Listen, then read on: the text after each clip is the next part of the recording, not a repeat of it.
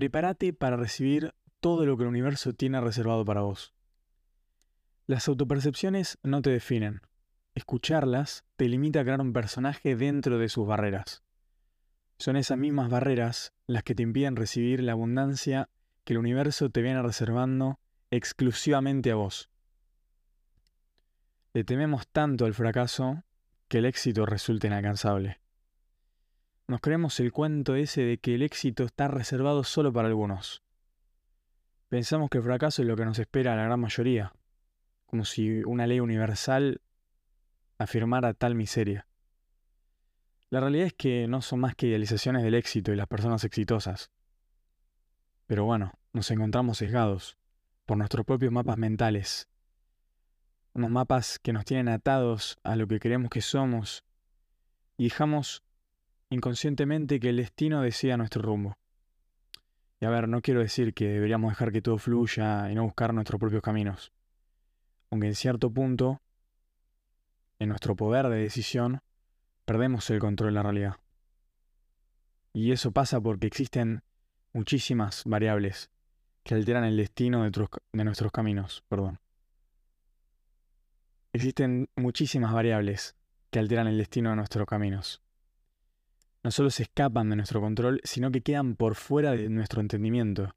Son demasiado complejos pensar en todo lo que afecta una decisión que vos querés, que vos tomás porque querés conseguir algo.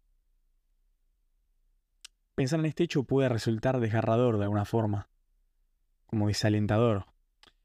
Pero en realidad es el milagro mismo de la vida, es lo que nos depara a todos. Es algo neutro, es algo igual para todo el mundo. El desorden que rige en la existencia es tan firme que resulta imposible para los humanos controlar el destino. Parece un poco volado, no me quiero ir tanto por las ramas. Pero lo que quiero traer hoy es una discusión sobre la hipocresía parásita del ser humano, que por un lado nos hace pensar que alcanzar el éxito es imposible debido a estas variables misteriosas, incontrolables. Pero por otro lado, nos asegura que el destino está en nuestras manos y tenemos esa, esas ansias insaciables de buscar controlarlo. Y terminamos dándonos la cabeza contra la pared. La primera barrera que nos limita existencialmente es el ego.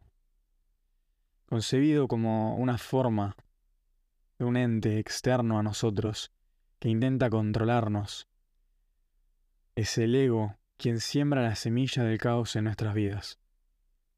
Marco Aurelio diría que el ego es capaz de arruinar tu vida por el simple hecho de que arruina tu carácter. Ataca tu personalidad, tus características. Va en contra de todo lo que vos idealmente pensás. Concretamente se trata de esa voz que está todo el día taladrándonos la cabeza, que corrompe nuestros pensamientos y nos intenta convencer de que su cara la verdad es mejor que la nuestra. El ego relaciona lo que somos externamente con nosotros. Nuestro estatus social, nuestra riqueza, nuestra personalidad, nuestro estilo, todo lo que, visto desde afuera, parece describirnos, en realidad describe a nuestro ego. Nosotros no pertenecemos al mismo plano existencial que el ego. Nosotros, como seres conscientes, estamos por encima de él en una escala jerárquica. El problema es que nuestra inconsistente capacidad de liderazgo nos doblega ante el pequeño ego. Es como la historia de David y Goliat. Si no la conocen, bueno, básicamente David era un pequeño hombre que se enfrentó a un gigante que era Goliat y logró vencerlo. Sí, así que básicamente esta analogía nos hace pensar que el ego es como David. Nosotros en realidad somos Goliat, tenemos en nuestro poder la capacidad de tomar el control del ego o dejarlo que él tome el control. Y parece tan abstracto este concepto, pero a la vez está tan presente en cada momento de nuestras vidas.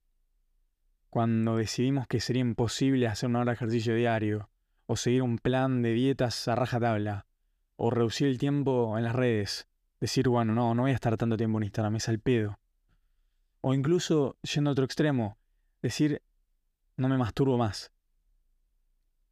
En todas esas decisiones, todas esas ideas, esos conceptos, hay algo de la afirmación que uno dice no soy capaz de hacerlo, que nace de los egos mentales que son parte del ego, que el ego nos impone.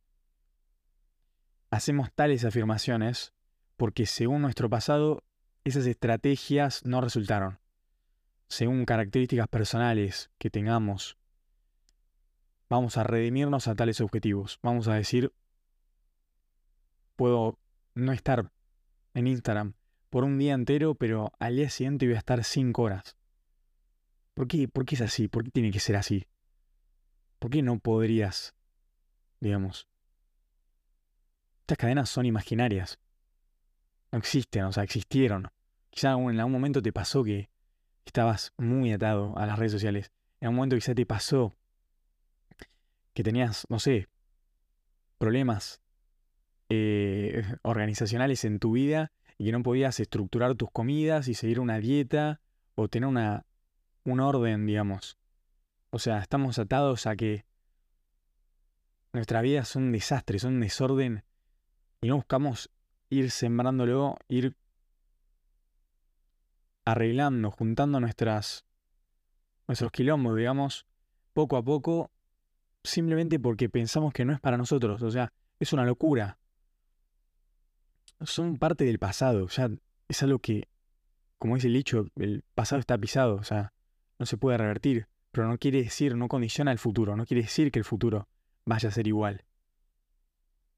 Sin embargo, de alguna forma las vinculamos con el presente, mediante estas idealizaciones del destino. Gracias una vez más al ego. Para deshacernos del ego, Michael Singer diría que lo primero que tenemos que hacer es dejarlo ser. Escuchemos lo que esta voz tiene para decirnos. Seamos conscientes de cuánto nos taladra la conciencia. Es solo cuando entendamos la interferencia que esta voz produce en nuestra capacidad de pensar claramente, de concentrarnos, de tomar decisiones conscientes y no dejarnos llevar por impulsos, que podemos liberarnos de su presencia. Dicha liberación no implica la supresión de la voz, sino la decisión de no escucharla. Saber que existe y elegir no hacerle caso es el primer paso. La importancia de dejarla ir radica en que el ego es, como dice Michael, igual a una herida superficial. Imagínate que te golpeas el brazo y debajo de la piel aparece una hermosa mancha de sangre, un moretón. ¿Qué pasa si alguien te toca el brazo o, no sé, te golpeas, algo hace presión sobre la herida? Te va a doler. Vas a sentir dolor. ¿Sí? Entonces vas a evitar a toda costa que algo entre, en contacto con la herida para no sentir dolor. Vas a protegerte del brazo, vas a tratar, incluso si hace falta no usar el brazo, o sea, lo mueves siempre, o sea, te mueves siempre con el otro brazo y ese lo dejas cubierto para, para que no haya nada que, que te haga daño, digamos. Una opción alternativa podría ser intentar que desaparezca el moretón. O sea, hacer un proceso de curación, ¿no?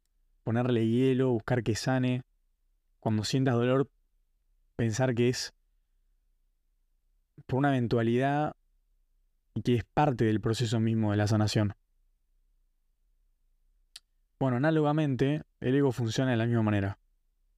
Lo protegemos, le damos relevancia a esa versión, esa versión que el ego crea de nosotros, y nos aferramos a ello. Entonces, vamos por la vida reaccionando a todos los comentarios que escuchamos e interpretamos que atacan aquella personificación de la cual nos aferramos. Nos identificamos con todas las características de ella. Es algo personal. Está bien metido en la cabeza. Así que ir en contra de esa concepción requiere mucha fuerza de voluntad. Escuchamos sobre una dieta, una vida sana, forma de generar riqueza fácil. y enseguida comparamos esa idea con la personificación que creamos de nosotros. Recurrimos a nuestros egos mentales y respondemos casi instantáneamente que eso no está hecho para nosotros. En verdad, somos nosotros quienes no estamos hechos para eso. Es así. El universo no responde a nosotros, a lo que nosotros queremos, a lo que nosotros pensamos. Nosotros respondemos a él. Desde los comienzos de la raza humana nos tuvimos que adaptar a las circunstancias. Los primeros cazadores se adaptaron para alimentarse los animales que encontraron, tuvieron que hacer herramientas, fortalecerse, inventar técnicas de caza, trabajar en equipo para poder conseguir la presa y alimentarse. Los nómades se tuvieron que alimentar en base a las plantas iban cosechando a lo largo de sus migraciones. De la misma forma nosotros, los humanos del siglo XXI, tenemos que adaptarnos a las circunstancias actuales. Harbecker nos dice en su libro de Los secretos de la mente millonaria que por debajo de todos nosotros subyace una programación mental, ciertos patrones del comportamiento que nos contextualizan en lo que somos, lo que logramos y los que buscamos en el presente. Mediante esos puntos de partida es que la vida se irá desenvolviendo y nosotros decidiremos si aceptar lo que la vida nos ofrece, recibir las bendiciones del universo con los brazos abiertos, o bien cerrarnos y rechazar las oportunidades. Es eso mismo de lo que Harv habla, lo que es nuestro destino. Es incierto. Sí. Es cierto que intentar controlarlo es complicado por todas las variables que interfieren en el proceso. Es cierto que genera ansiedad pensar sobre cómo se desenvolverá. Sin embargo, es con cada situación, con cada circunstancia esperada e inesperada, con cada fracaso y con cada éxito, que el universo manifiesta las oportunidades que tiene para nosotros. Cerrarnos nos mantendrá en nuestra caja de zapatos a la cual llamamos esta de mi vida. En cambio, abrir el corazón y dejar que la energía fluya es la forma de manifestarle al universo que queremos más de lo que tiene reservado para nosotros. Con ese cambio de paradigma estaremos en condiciones de recibir únicamente bendiciones, bienestar, riqueza, salud, estatus, amistades, felicidad y por sobre todo, paz interior.